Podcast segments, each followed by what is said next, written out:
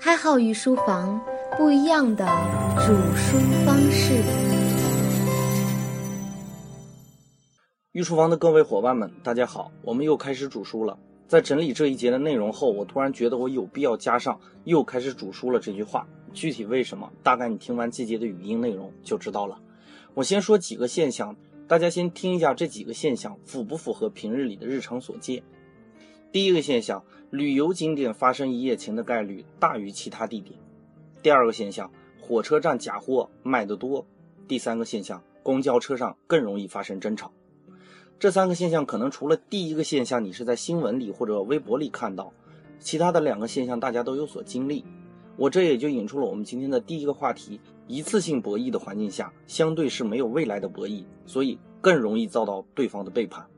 听了六期的博弈论，大家大概都有这样的体会：任何博弈双方的关系，从是否合作这一点上来划分，可以简化为合作关系和背叛关系。中国人相信因果报应，在博弈论的角度来看，这点对于博弈环境来说，无疑是一个福音，在一定程度上会降低一次性博弈背叛的概率。我们来看一下上面三个例子，就会发现，旅游景点的一夜情也好，火车站卖的假货也好，还是公交车上发生的争吵也好。这三种情况在同样的情况下再次和同样的博弈方发生同样事情的概率很低，所以我们称之为一次性博弈，是没有未来的博弈。在这种没有未来的情况下，博弈双方会首先考虑利益最大化，而不考虑是否要遵循二者的合作关系。未来预期这个事情对于人来说非常重要，一是预期收益，我们总会考虑某件事情做了会对未来产生什么样的好处；二是预期风险。我们也会考虑做了某件事会面临什么样的问题，这两种预期将会影响到你的决策。比如刚学会抽烟的人，在陌生场合会很自然的点上烟，但是在家人和朋友面前就会觉得很别扭。这个道理很简单，就是因为你认为陌生人看到了不会有什么伤害，因为下次被同样的人看到就不知道是猴年马月了。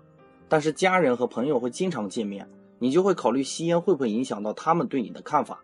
这就是预期对我们决策的影响。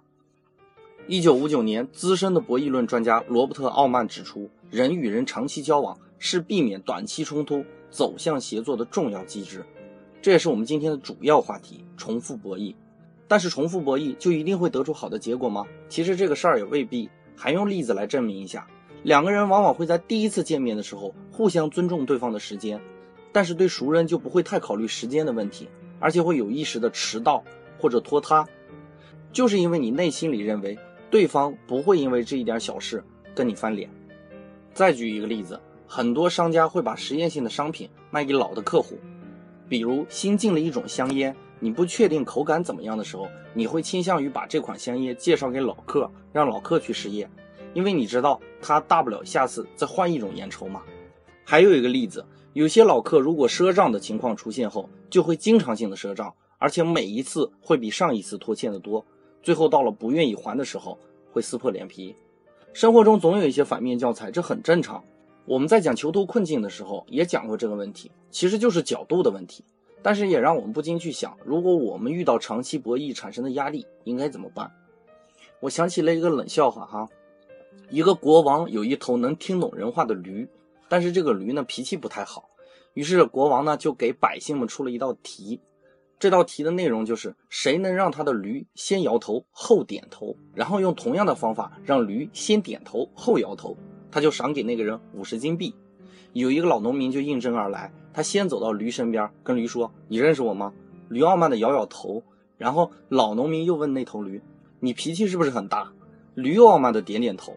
于是这个老农民从口袋里掏出一根针，使劲的扎在驴脸上，驴一下子疼得倒退了好几步。老农民跟上去问驴：“你认识我吗？”驴吓得频频点头。老农民又接着问他：“你脾气是不是很大？”驴因为害怕了嘛，所以一直摇头。虽然这只是个笑话，但是你会发现，拥有报复力的一方更容易获得合作的机会。所以在长期博弈的环境下，一旦产生负面的变动，必须第一时间用惩罚机制扼杀这种方式。当然，惩罚并非是一个负面词语，不是暴力的代名词哈。我们也可以通过柔和的方式进行惩罚。《笑林广记》里有这样的一个故事：有个人去剃头，剃头匠给他剃得很草率，剃完后明显不怎么美观。但是这个客人什么也没说，给了他双倍的价钱就离开了。过了一段时间，他又来剃头，这位剃头匠一看，觉得上次没给剃好，很愧疚。出于上次他又给了双份的价钱，于是他很用心的剃了这次的头。当然，这次剃完的效果会好很多。结果结束以后，这个人只付了很少一部分钱。剃头匠表示很不愿意，跟这个客人说：“上次我剃得很草率，您都给了我那么多钱，这次我很认真，您为什么才给我这么一点啊？”客人淡定的答道：“今天给你的钱是上次剃头的钱，上次给你的钱是这次剃头的钱。”这个例子足够我们想一整天了哈。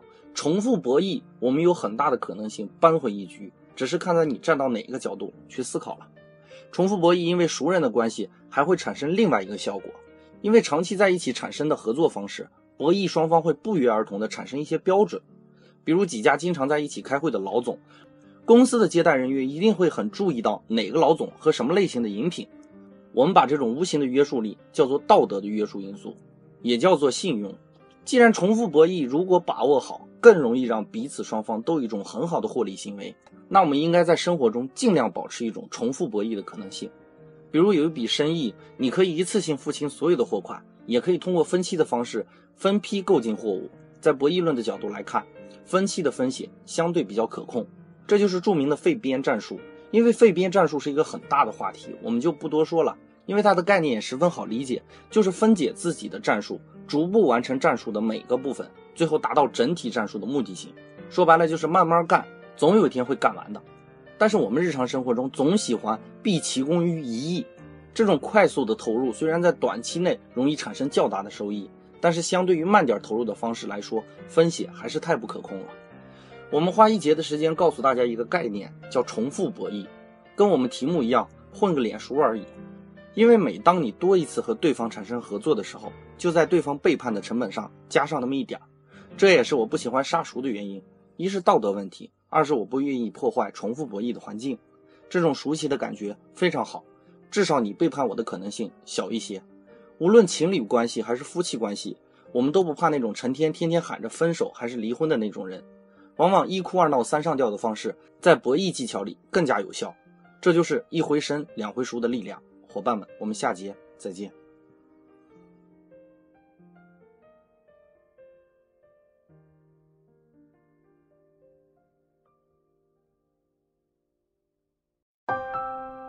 一号御书房，不一样的煮书方式。